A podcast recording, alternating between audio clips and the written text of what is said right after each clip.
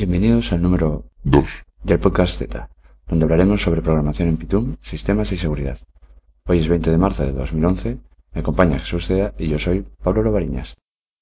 Hola a todos. Llevamos dos semanas dándole vueltas a tres técnicas de programación mm, que se pueden utilizar eh, normalmente con lenguajes dinámicos, que son Monkey Patch, Tag Typing e inyección de dependencias. No acabamos de encontrar la manera de explicarlo de forma clara. Así que a Jesús se le ocurrió la idea de poner un ejemplo para tratar de clarificar en qué consisten. Jesús, cuando quieras.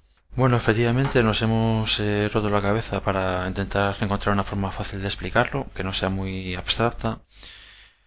Y voy a explicar un, un caso real que, que, tuve que desarrollar en, en mi trabajo anterior es un mailing masivo de correo electrónico utilizado para enviar mailings personalizados a, un gran número de direcciones. Por ejemplo, se puede usar para, enviar spam, pero el objetivo de desarrollarlo es, eh, por ejemplo, para mandar eh, encuestas personalizadas o notificaciones a clientes. Pues pongamos, por ejemplo, pues eh, fabricante de automóviles que tiene que pedir a sus clientes que visiten los talleres por una revisión, por ejemplo pues entonces ese mensaje se personaliza, etcétera, y se envía. ¿no? Entonces, el, programa sí está desarrollado para tener un alto rendimiento, pero al mismo tiempo era un empeño personal el que fuera un programa que se comportase bien en la red, es decir, que no abusase de los servidores, que hiciese caso a los errores que nos notifican, como de usuario inexistente, por ejemplo.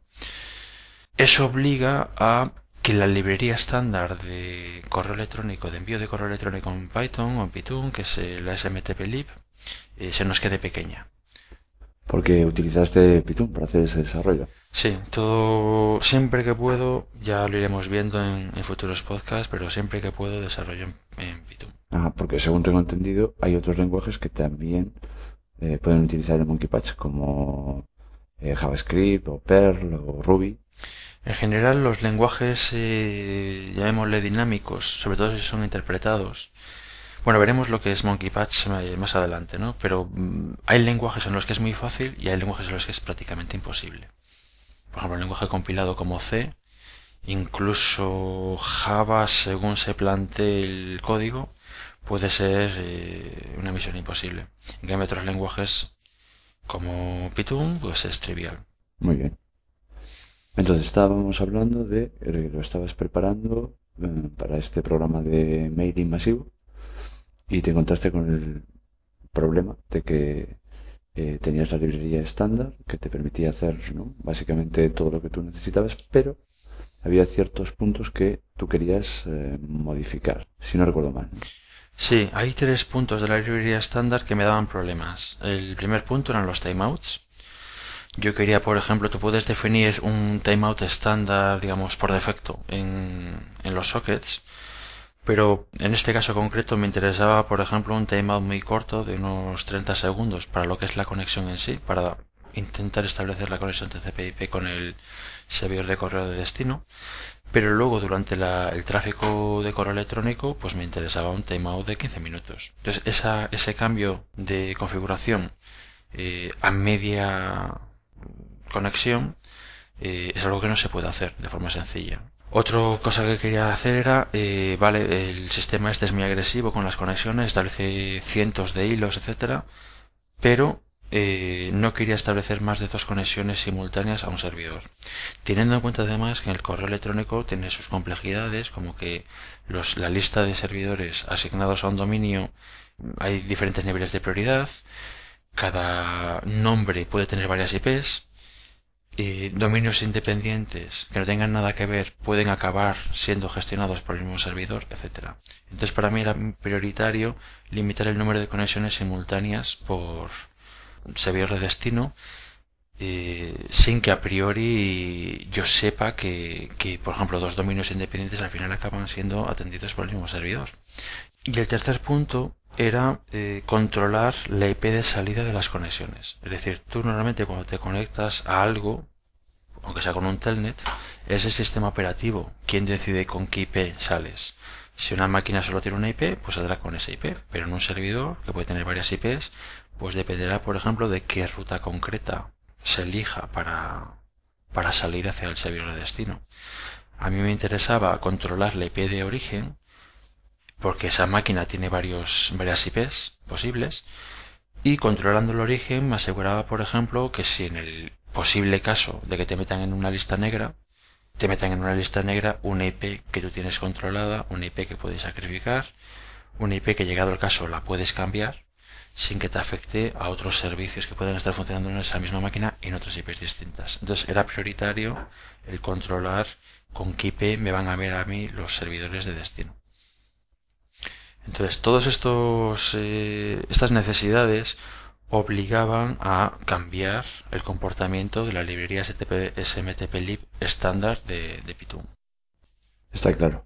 ¿Y por qué no utilizaste, no sé, un método, una herencia o, o incluso modificar la librería y tener una librería que fuera, digamos, tuya, ¿no? Tu, tu modificación de la librería, con esos añadidos que tú necesitabas o esos cambios que tú necesitabas.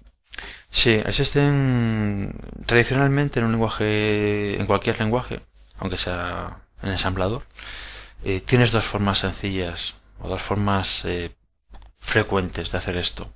Una forma es coger, ya que tienes el código fuente de la librería smtplib, hacer una copia privada en tu proyecto, modificar esa copia y utilizar esa versión modificada con tus eh, el comportamiento que tú necesitas para en vez de utilizar la librería original. El problema que tiene esto es que primero tienes que meterte con ese código y luego tienes el problema de las actualizaciones. Es decir, si sale una versión más moderna de la librería estándar, puedes optar no, a no usarla.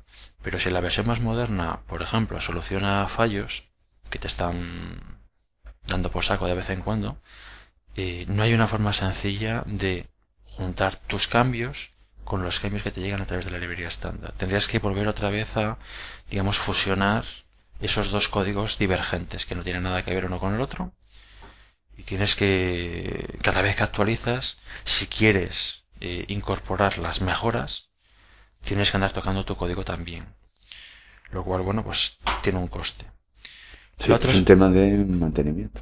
Sí, es un, es un tema de mantenimiento que, bueno, llegado el caso, puede ser que tu jefe, tu jefe decida que que bueno, que la versión que tienes ahora funciona lo suficientemente bien y no quieras o no quiera incorporar las mejoras que se han ido distribuyendo con la con, las actualizaciones de Python, por ejemplo. Pero claro, tarde o temprano, cuando pasen cinco años, se te habrán acumulado muchas mejoras que incluso cuando quieras usarlas después de cinco años diciendo, bueno, por fin han, ha salido una que me interesa, pues tienes que adaptar esos cinco años de evolución de código a tu propio código, ¿no? Correcto. Entonces, esa es una técnica que tiene el problema del, mantenimiento. Otra posibilidad es utilizar herencia. Lo que ocurre es que cuando utilizas herencia y sobrecargas métodos, sobrecargas el método completo. Es decir, tú puedes reemplazar el método, yo qué sé, el método close, por ejemplo, de un socket, para que haga otras cosas. Pero si lo que quieres cambiar es la lógica interna de un método determinado, tú lo vas a reemplazar, el método completo. Entonces, si quieres reemplazar partes de la lógica, vas a tener que replicar ese código otra vez. Vas a tener que coger el código original, eh, heredar del objeto original y sustituir, sobrecargar eh, el método que quieres modificar, básicamente copiando el código original otra vez y editando las partes que te interesen. Lo cual vuelve a traer otra vez el, problema, de, de mantener el código que en principio no es tuyo y que puede evolucionar, etcétera. De acuerdo, entonces con estas técnicas tenemos el problema del mantenimiento principalmente. ¿Qué alternativas puede haber para, para no tener ese problema? O que por lo menos no sea tan grave. Cuando trabajamos con un lenguaje dinámico como Python y otros, eh, mm, sobre todo si es un lenguaje interpretado, eh, existe la opción de, es una opción un poco, digamos, avanzada, la opción de modificar clases y objetos en memoria. Es decir, que el código fuente que estás ejecutando, mejor dicho, que el código que ejecutas no se corresponde al código fuente que has cargado de disco.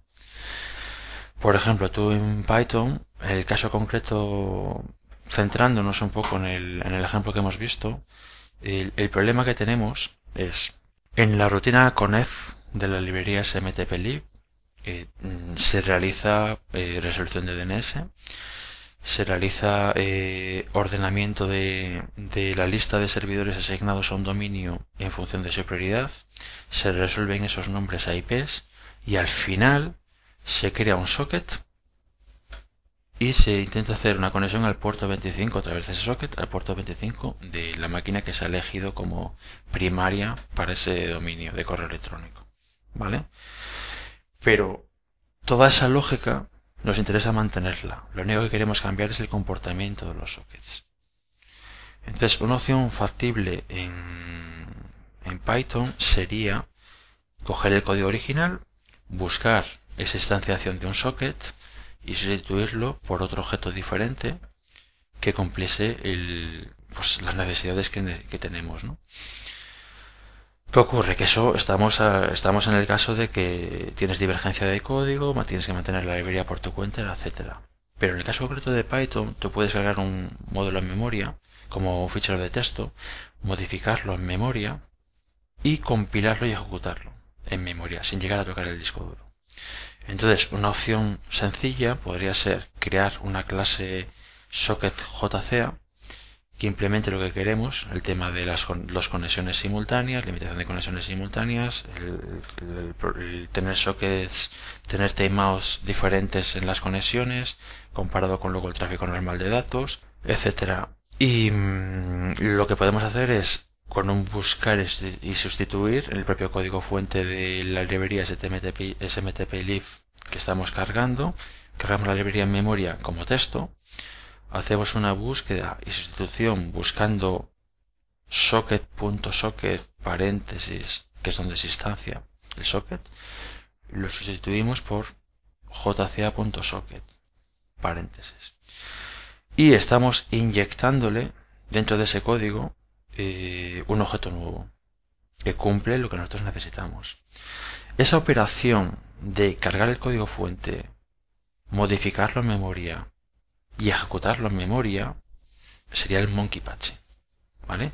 Se puede hacer también sin código fuente, se puede hacer modificando un objeto de memoria pues, eh, a nivel salvaje, añadiéndole, por ejemplo, atributos nuevos, etcétera, a un objeto determinado. ¿no? Siempre que estemos pasando un poco por encima del de, código fuente original, estaríamos hablando de monkey patch. Entiendo. Y eh, digamos, ¿cuándo sería apropiado que utilizáramos esta técnica, porque claro, ya que tenemos el tema, por ejemplo, de la herencia, eh, ¿en qué momento el monkey patching es adecuado y no lo estamos utilizando a lo mejor de forma innecesaria? Pues básicamente cuando quieres eh, cuando quieres modificar algo que está muy embebido dentro de una librería o un código externo. Por ejemplo, si tú puedes simplemente quieres reemplazar el comportamiento de un método determinado, puede ser más fácil el hacerlo por herencia. Pero si tú quieres mantener el, el, método que quieres modificar es un método complejo que quieres mantenerlo y lo que quieres es modificar un pequeño detalle, te puede compensar eh, meter monkey patch. Otro uso muy habitual, por ejemplo en el entorno Zope, tradicionalmente, no sé cómo será hoy en día, pero hasta ahora, hasta hace no demasiado, lo que se hacía, por ejemplo, para distribuir un parche de seguridad era aplicar lo que, lo que en Zope se llamaba un hotfix, que es un monkey patch, básicamente, que lo que hacía era cargar los objetos o el código fuente problemático, que se había encontrado un problema de seguridad, y en memoria actualizar ese código. La idea es que en el disco duro sigas con la versión original de forma que esa versión eh, es la versión canónica, es, es la versión 1.0, no es la 1.0 más parches. Los parches son un directorio hotfix que está en Zope, que posiblemente cuando arranca el, cuando arranca el, sistema, te comprueba si hay algún hotfix eh, pendiente y lo aplica, si es necesario. Pero no te modifica el código original, no es un parche que aplica sobre el código original, que te puede dar problemas, por ejemplo, de que ni siquiera tengas permiso de escritura, por ejemplo, en el código fuente. Entonces lo modificas en memoria. O sea que partes de la base de un código que no se, no se cambia, no se modifica en ningún momento, que es, entre comillas, inmutable, y después esos hotfixes se aplican en el momento en que ese código se va a utilizar y en función pues de la versión que sea. Sí, por ejemplo, es evidente que, que digamos, hacer esas modificaciones de código a ciegas es eh, arriesgado. Entonces, normalmente, por ejemplo, en el caso de Zope, un hotfix se aplica a una versión determinada. El propio parche comprueba que sea la versión 1.0. Si tienes una versión diferente, pues te dirá que no es necesario, por ejemplo, aplicarlo. Correcto. Entonces, a lo que estábamos. ¿En qué momento debemos utilizar eh, monkey patching y no otros otras técnicas como hablamos antes de herencia y demás. Mm, lo he dicho, cuando no puedas usar herencia, es decir, si yo, por ejemplo, en el caso concreto de, concretando de nuevo, el caso concreto de la librería SMTPlib, el método connect es un método muy complejo y lo quiero mantener. Y no quiero repetir el código otra vez, no quiero heredar de él y repetir el código entero. Lo podría hacer, pero se supone que si la librería original en algún momento cambia cómo funciona el método connect o delega el método connect eh, a un a un objeto a un método interno que se llama mm, cálculo de selección del, servidor óptimo eh, yo tengo que seguir esos cambios y no quiero hacerlo quiero que quiero es simplemente cambiar la invocación de un socket cambiarla por la invocación del socket versión JCA esté donde esté. Y en un caso así, por ejemplo, lo más evidente y lo más sencillo y lo más trivial, aparentemente, es hacer una búsqueda de sustitución de donde haya, donde se crea un socket, introducir el mío. Entendido. Y no tiene, no tendría también problemas a la hora de producirse algún tipo de actualización de algún cambio en la librería sobre la que tú estás actuando. Sí, uno de los problemas del monkey patching es, eh, dependiendo cómo lo hagas, pero en general, uno de los problemas que tienen es la vinculación a una forma concreta de hacer las cosas. Es decir, por ejemplo, en este caso concreto, estás cambiando estructuras internas de un objeto, estructuras que no son públicas, que, que pueden modificarse en cualquier momento, etcétera, en cualquier momento de la evolución del código. Es un riesgo. Hay casos que son más fáciles que en otros. Por ejemplo, en el caso concreto del SMTP-lib, es evidente que haga lo que haga la librería, en algún momento va a crear un socket. Y, solo se va a crear en un sitio, solo se va a crear cuando exista un intento de conexión, sustituyendo esa... Yo no a una línea de código determinada, yo busco donde se hace el, donde se crea el socket y cambio esa creación. Pero no había un sitio determinado. Y en esa librería en concreto es evidente que en algún momento se va a crear un socket, con lo cual en principio estaría bastante blindado ante cambios. Pero, por ejemplo, en el caso, volviendo al tema de Zope, si es una actualización de seguridad que se instala por Monkey Patching, esa actualización de seguridad es que ni siquiera quieres que se aplique una versión distinta. Es, es un hotfix, es decir, saldrá una versión del, del servidor de aplicaciones Zope, saldrá una versión corregida. Solo quieres que se aplique ese parche de seguridad a la versión concreta para la cual fue desarrollado ese parche. Muy bien. Pero sí, efectivamente es una técnica un poco frágil, hay que ser cuidadoso. Vale, ok, entendido.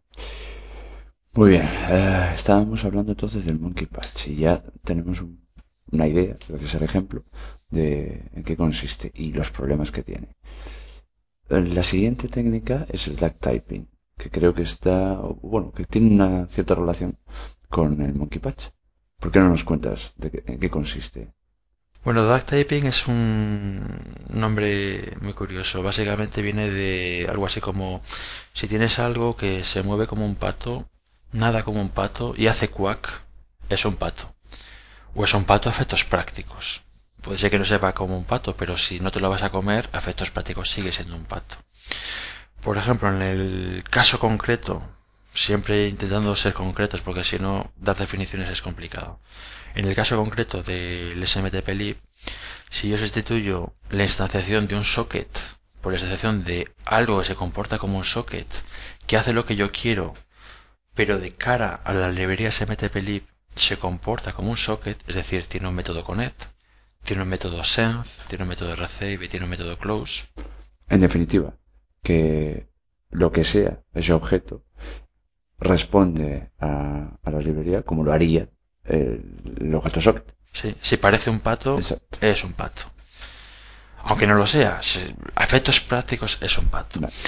Entonces, en este caso concreto, por ejemplo, eh, como quiero mantener la librería, no quiero tener que modificarla más de la cuenta, lo que me interesa es, sustituir ese socket original por un socket o por un objeto que se comporte como un socket que tenga el mismo API, que tenga la misma comunicación con, con, la librería que tiene el socket original.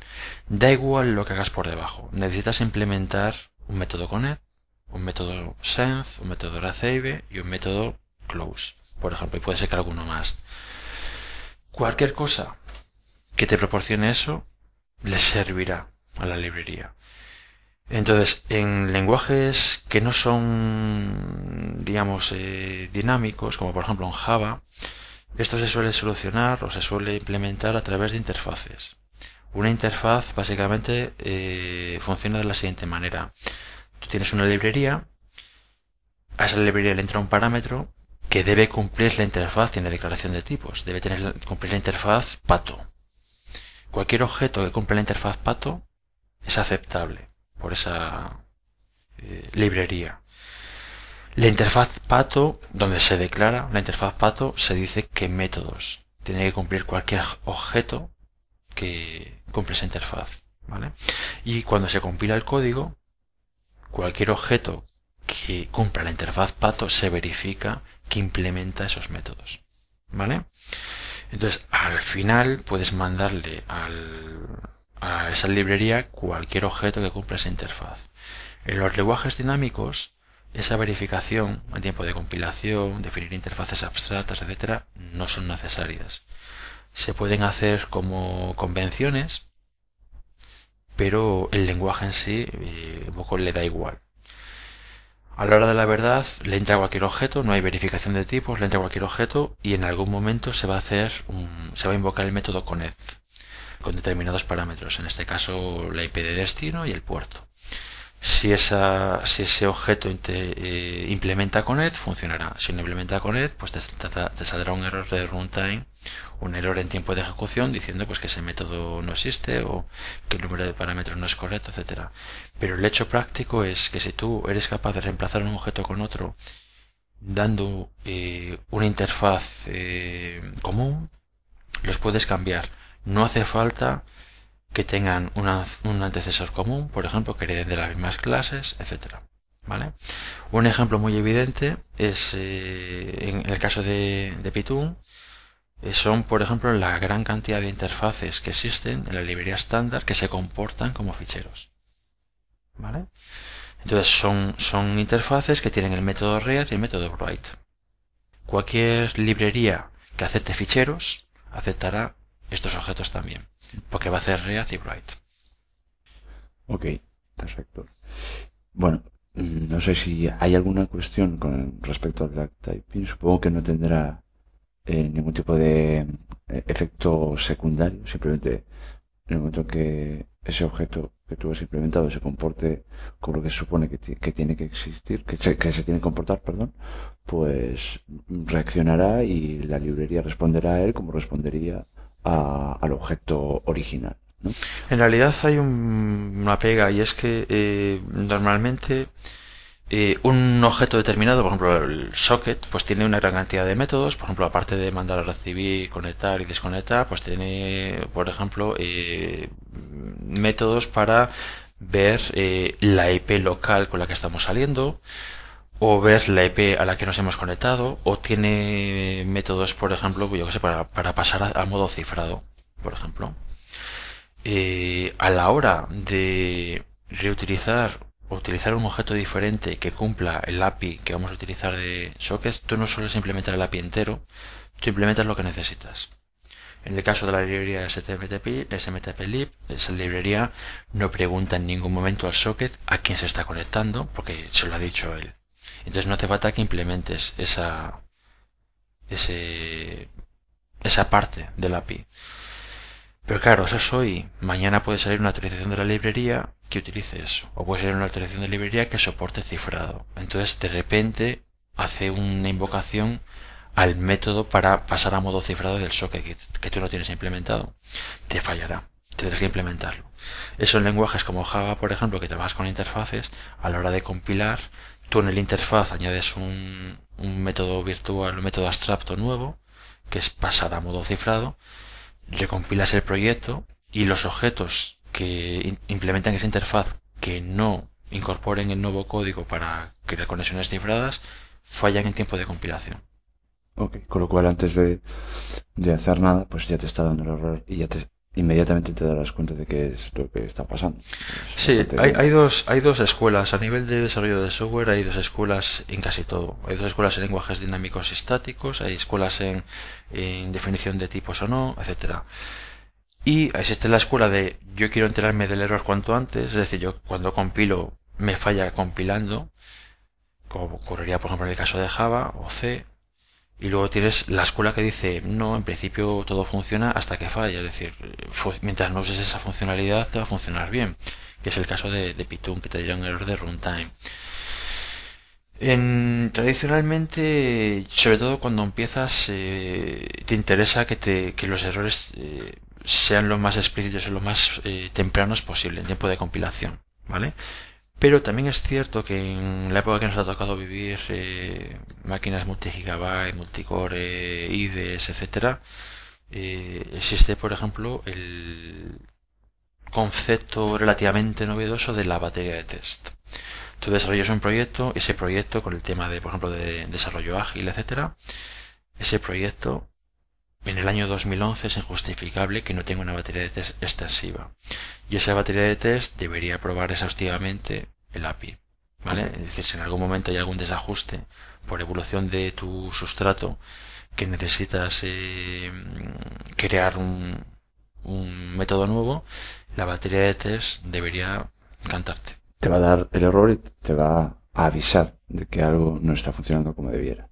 Vale, para no enrollarnos demasiado con este tema, quedaría para mucho, quizás para otro podcast, eh, podríamos pasar a, a la parte de inyección de dependencias. Pues sí, es una parte importante y esa es una parte que la librería estándar de Python o de Python, por ejemplo, no destaca demasiado de momento. Existe, existen proyectos para, para bueno, hacer, implementar inyección de dependencias. ¿Qué es la inyección de dependencias? Bueno, Hemos dicho que estamos inyectando dentro de la librería SMTPLib, volviendo al ejemplo que arrastramos todo el podcast, estamos inyectando un objeto nuevo. Para inyectar ese objeto nuevo lo hacemos a través de Monkey Patching. Y ese objeto nuevo va a funcionar porque usa duck typing. Es decir, tiene una API compatible con el objeto original. Pero a fin de cuentas estamos metiéndonos dentro de una librería determinada, Mm, manipulando estructuras internas de esa librería y jugándonosla a que la próxima versión no cambiarán el nombre del atributo X, que es un atributo interno, que en principio es privado y nadie debería verlo. ¿Qué ocurriría si la creación de ese socket eh, eh, la hiciésemos fuera de la librería estándar? Es decir, le llegase como un parámetro. Incluso puede ser como un parámetro opcional, es decir, si ese parámetro no lo usas, te crea un socket un socket estándar. Pero si pasas un parámetro, un constructor, por ejemplo, hablando de programación orientada a objetos, pasas un constructor que te use ese constructor a la hora de crear una conexión nueva en vez de crear un socket. Eso te permitiría introducir mi objeto mágico que, hace lo que yo quiero sin tener que modificar a través de Monkey Patching, sin tener que modificar el código original ni siquiera en memoria. Le llega como parámetro que es lo que quiero hacer. Desvinculas la dependencia implícita que tiene la librería de envío de correo del hecho de que para hacer un envío de correo haga falta un socket. Eso lo desvinculas. Eso tiene muchas ventajas. Una ventaja evidente es poder hacer lo que quiero hacer sin tener que recurrir a Monkey Patching. Pero otra ventaja muy importante, por ejemplo, es el tema de la batería de test. Es decir, si yo quiero probar de forma exhaustiva el correo electrónico, la librería de correo electrónico, Idealmente debería probarlo contra un servidor de correo electrónico y abusar de él para comprobar que la librería funciona correctamente. ¿Vale? Pero el servidor de correo electrónico no te va a dar errores, por ejemplo, porque está funcionando bien, es un servidor correcto. Entonces al final tienes que implementar un mini servidor de correo electrónico en local y conectándolo pues al 127.001 en un puerto raro. Y tienes que implementarlo. Pero imaginemos que yo lo que, lo que le paso es un, una cola al, al SMTP a la smtplib y cuando quiere escribir lo que hace ese objeto es meter en la cola los comandos y lee de la cola las respuestas. Y esa gestión del extremo servidor es, por ejemplo, otro hilo del mismo programa. No tienes que manejar sockets, no tienes que hacer conexiones, la comunicación es en memoria, ¿vale? Y estás emulando, estás probando la librería contra una implementación de un servidor que puedes hacer lo que tú quieras, puedes provocar errores, por ejemplo, etcétera, eh, sin necesidad de tener que entrar dentro por monkey patching y modificar la librería. Está claro. Y puedes hacer lo que decías, la batería de test de una forma mucho más sencilla y sin necesidad de tener que montar toda una estructura para poder hacer esa, esa batería de test. Bueno, pues creo que más o menos hemos explicado, bueno, has explicado las tres técnicas, eh, poniendo como ejemplo este programa que habías preparado de envío de correo masivo, aunque creo que hay un pequeño detalle sobre ese programa que deberías aclarar. Bueno, no era la verdad, lo cierto es que no uso estas técnicas en ese programa. Eh, usé otra, tema de otro podcast. Pero bueno, es un, cuando estábamos dándole vueltas a, a, cómo plantear el podcast, eh, me acordé de este proyecto y me monté el, esquema del podcast sin comprobar que de verdad estaba usando esa técnica, porque fue en su momento la evalué, pero al final no llegué a usarla, usé otra, otra tecnología distinta. Pero bueno, al final hemos encontrado un ejemplo que, que nos sirve para explicarlo de forma sencilla, con lo cual, bueno, sirva de, de, ejemplo de uso aunque no sea real. Sí, digamos que es un ejemplo que nos puede servir para, para mostrar una posible implementación de esos tres métodos. Bienvenidos a la fe de ratas de este podcast número 2. Al igual que en el anterior, hemos cometido algunos errores ya que seguimos siendo humanos. Así que procedemos a las aclaraciones pertinentes. Pues sí, Pablo, parece que seguimos siendo humanos. Vamos a ver que pedir que nos devuelvan la pasta. En el minuto 9, segundo 55, comento que el método conez de la librería smtplib realiza resolución de DNS, priorización de a qué servidor se debe conectar, a qué servidor de correo se debe conectar para un dominio determinado, etc. Y eso es falso. La librería simplemente acepta una IP o un nombre de servidor y se conecta a él para mandarle un mensaje. Determinar a qué servidor hay que conectarse lo realiza mi código en el, programa en sí, Mailer. Con lo cual, el método connect en realidad es un método relativamente simple y se podría haber resuelto la papeleta utilizando herencia. Pero bueno, si lo hago así, eh, me quedo sin podcast. Entonces, bueno, sirva como ejemplo de uso realista aunque no sea real. En el minuto 16, segundo 48, eh, damos un, ejemplo concreto de problema con el Monkey Patch, que es el tema del mantenimiento de la, cuando evoluciona el código subyacente, que el Monkey Patch deje de funcionar o provoque comportamientos incorrectos. Ese es uno de los problemas que tiene Monkey Patching, pero existen más problemas.